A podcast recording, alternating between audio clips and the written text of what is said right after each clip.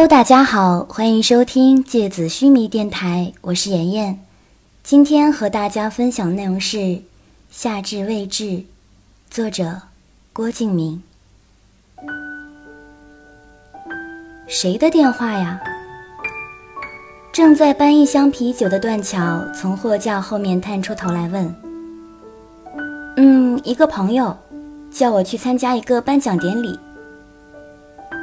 颁奖典礼，这什么跟什么呀？嗯，傅小司，你认识吗？他颁奖给程七七，这两个人都正好是我的高中同学。哦，知道的。段桥从货架后面绕出来，拍拍手上的灰，若有所思的样子。画天国的那个时尚画家。嗯。遇见低着头轻点着账目，也没想在这个话题上多聊下去。程七七也是你同学呀，真了不起呢，好想要他签名啊！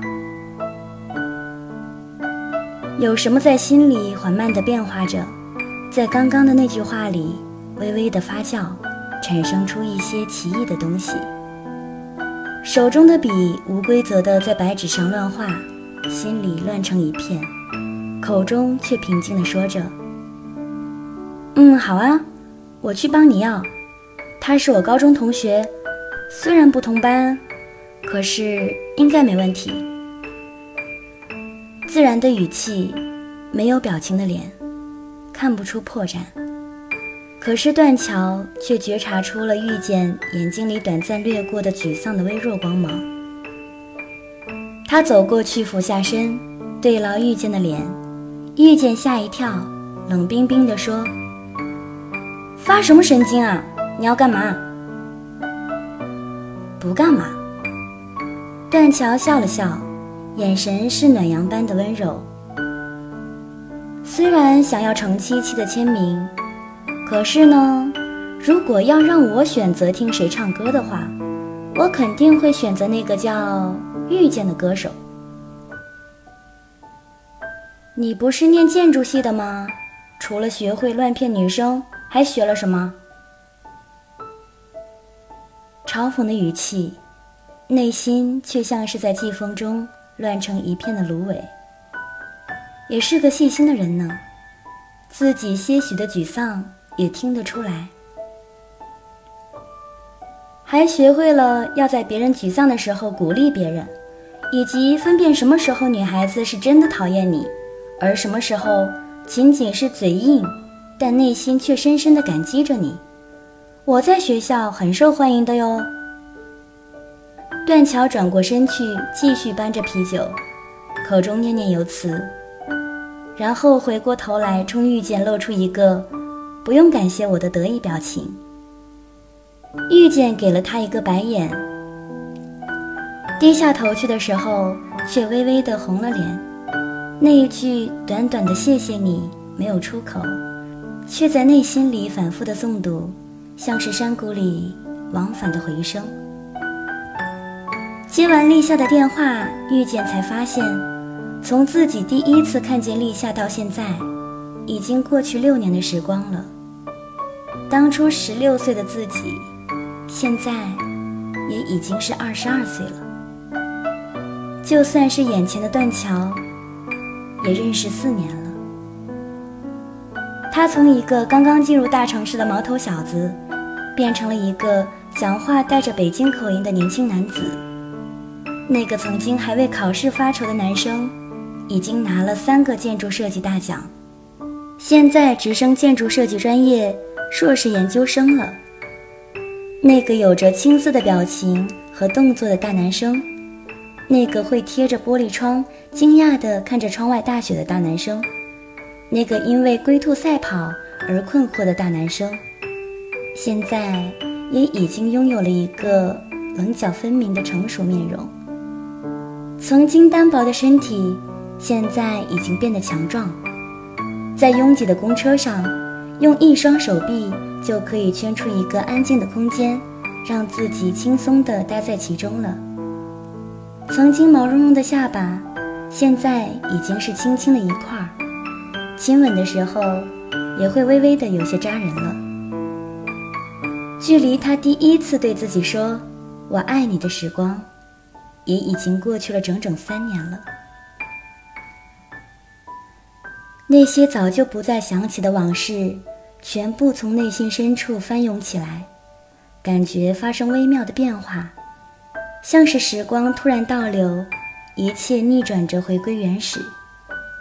那些久远的夏天，那些茂盛的香樟，那些曾经以为再也不会想起的事情，在这一刻，又全部从记忆里被拉扯出来，像是黑白的底片。反出一个熟悉而又陌生的世界。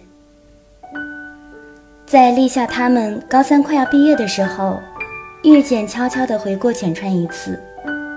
那个时候刚刚和经纪人闹翻，在五星级酒店唱歌的事情弄僵掉了，生活格外窘迫，一切都没有自己想象中的顺利。每个月底的时候，拿出各种各样的账单。开始算这个月一共需要多少钱，无论怎么算，钱都不够。再算一遍，还是不够。再算，再算，算到后来，心里就开始发酸。站起身来想去倒一杯热水，结果碰翻了床头的台历，厚厚的台历散落下来。每一页上都有自己写给青田的话。离开浅川来北京之后，每一天遇见都会在台历上写下自己想对青田说的话，这已经形成一种习惯。在孤单的世界里，在静默的世界里，还可以对着一个人说话，是苍白的生活里唯一一点让人欣慰的色泽。遇见拿起来。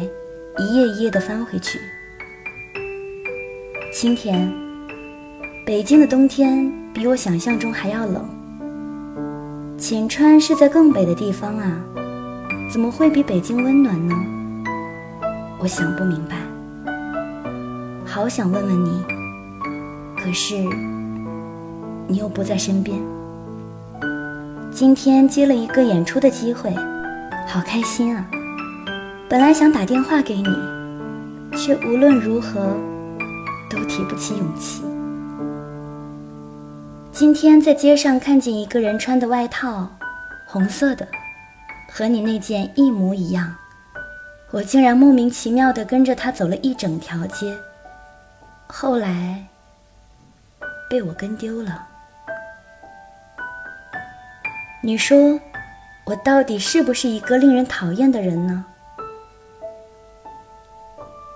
遇见一页一页的翻过去，才明白，自己竟然已经离开那么长的一段时光。那些懊恼、沮丧、软弱，在一瞬间冲破警戒线，泪水啪啪地打在手背上，是久违的温度。而自己，有多长时间没有哭过了呢？遇见在地板上坐了一下午。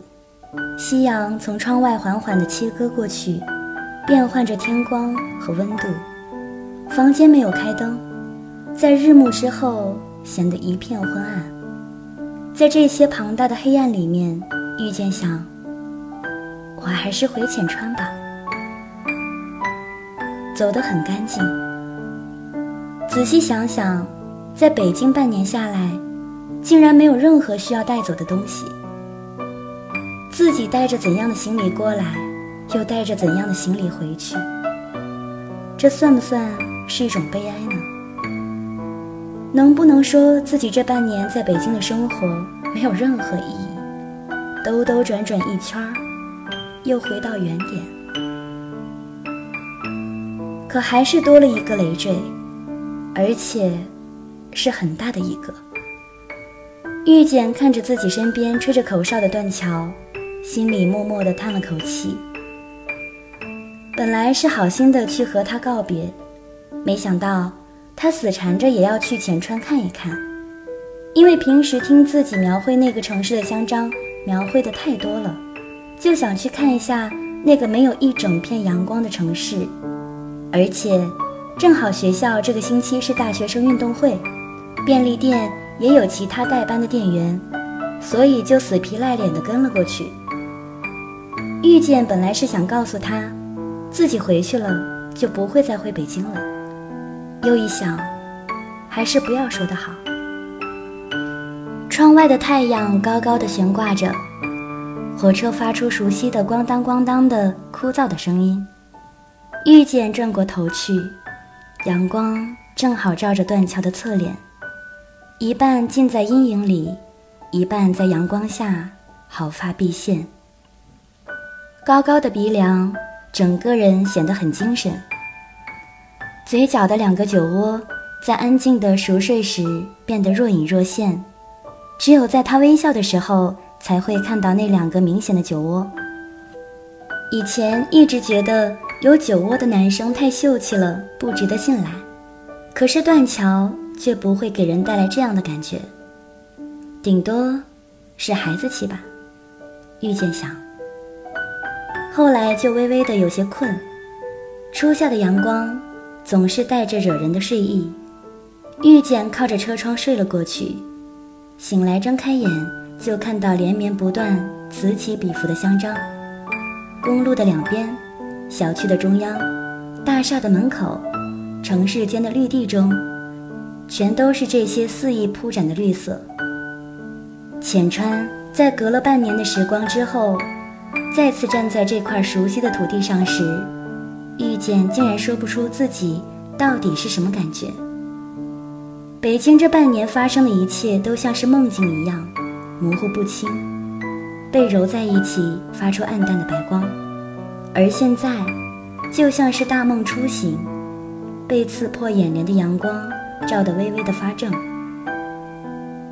身边是断桥的大呼小叫，他挥舞着手说。真漂亮啊！我第一次看见这么茂盛的香樟呢。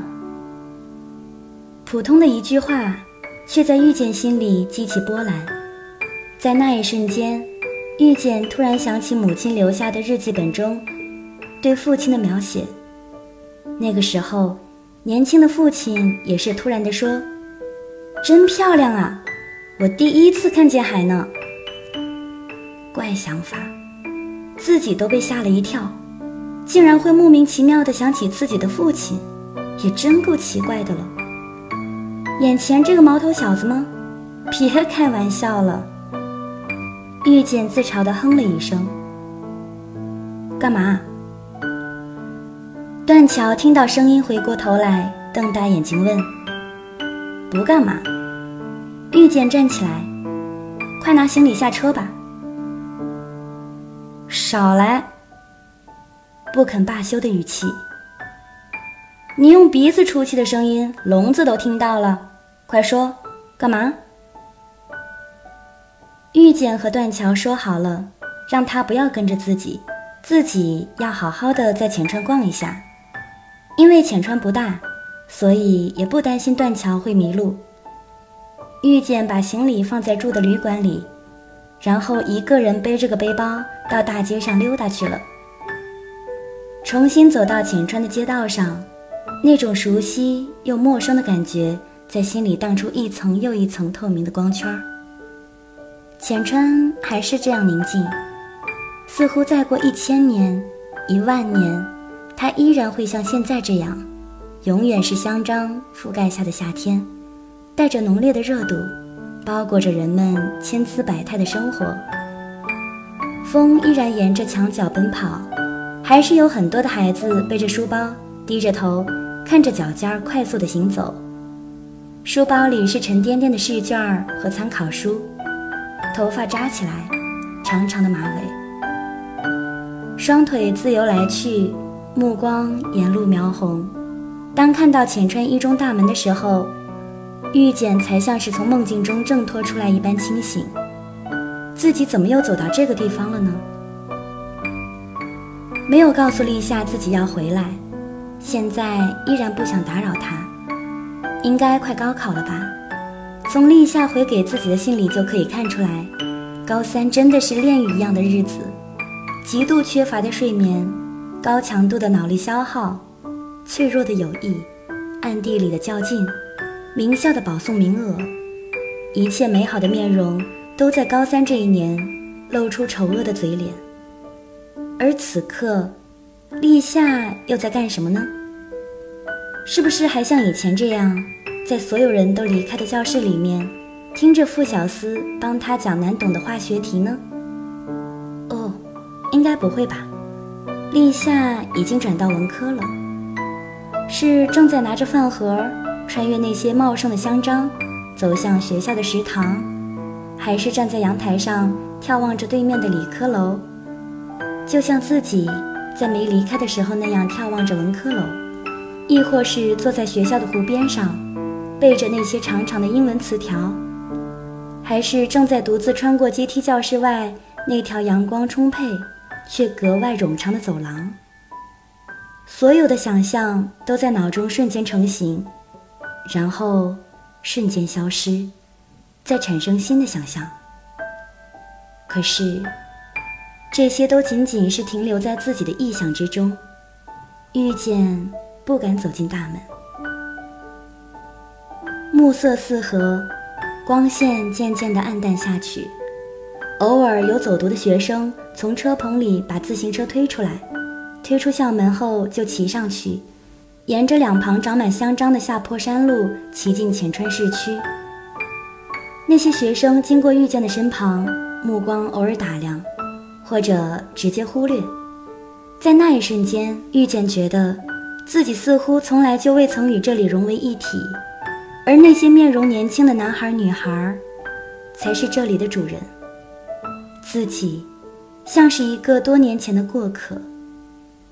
那一瞬间，悲凉的情绪从心底缓慢地扩散出来，像是以前做过的关于扩散的化学实验。一滴墨水滴进无色的纯净水里，然后慢慢的、慢慢的，把一杯水染成黑色。立夏，你肯定不会想到，在你以为我还在遥远的北京的时候，我们曾经隔着一个校门的距离。我望着这个被香樟覆盖的严严实实的校园，觉得那是你们的世界，干净而纯粹的学生时代。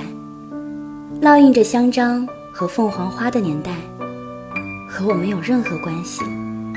遥远的，像是以前我们一起躺在草坪上看过的那些星辰。